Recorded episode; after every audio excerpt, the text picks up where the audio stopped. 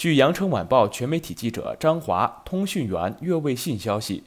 记者从广东卫健委获悉，一月五号零至二十四时，全省新增境外输入确诊病例十例，广州报告九例，七例来自美国，其余两例分别来自墨西哥和新加坡。深圳报告一例来自新加坡。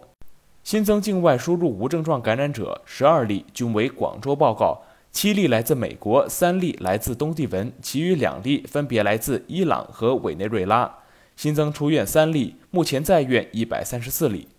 截至一月五号二十四时，全省累计报告新冠肺炎阳性感染者六千七百九十一例，境外输入四千八百一十九例，其中确诊病例三千五百零三例，境外输入一千九百零七例，无症状感染者三千两百八十八例，境外输入两千九百一十二例。更多资讯，请关注《羊城晚报》羊城派。这里是《羊城晚报》广东头条，我是主播陈子燕。